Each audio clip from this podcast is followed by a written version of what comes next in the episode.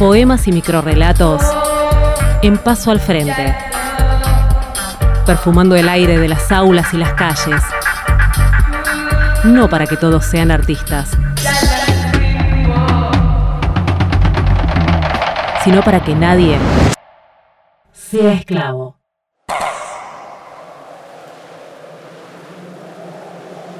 Creo que nunca me voy a poder comprar una casa. A veces saco cuentas al aire y mi mente recula en silencio. También pienso que, en el fondo, mucho no me importa. Entonces pienso si está bien sentir indiferencia por lo que el mundo exige. Y me pregunto por qué no sé manejar.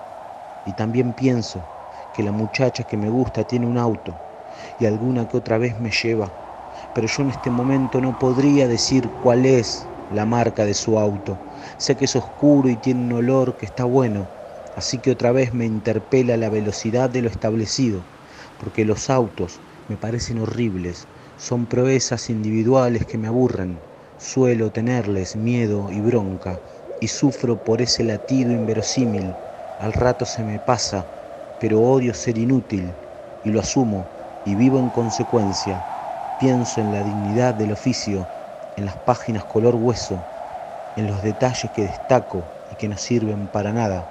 Entonces, un poco me avergüenzo, otro poco me río y todo el resto lucho contra lo que necesitamos, contra lo invisible, contra lo que nos pertenece.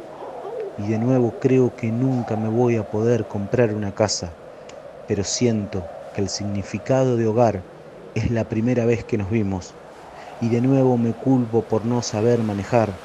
Mirá si algún día hay una emergencia, pero voy siempre al lado tuyo y te miro con las manos en el manubrio, seria, hermosa, revoleando tus ojitos en el retrovisor y creo que vamos bien. Aguantá, que me fijo.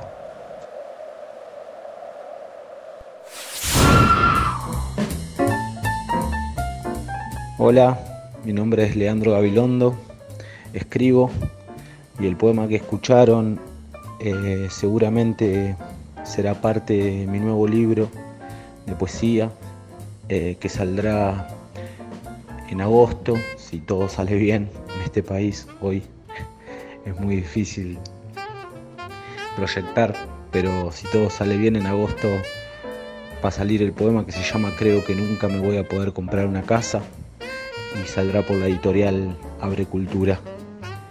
Que viva la educación pública, ahora y siempre.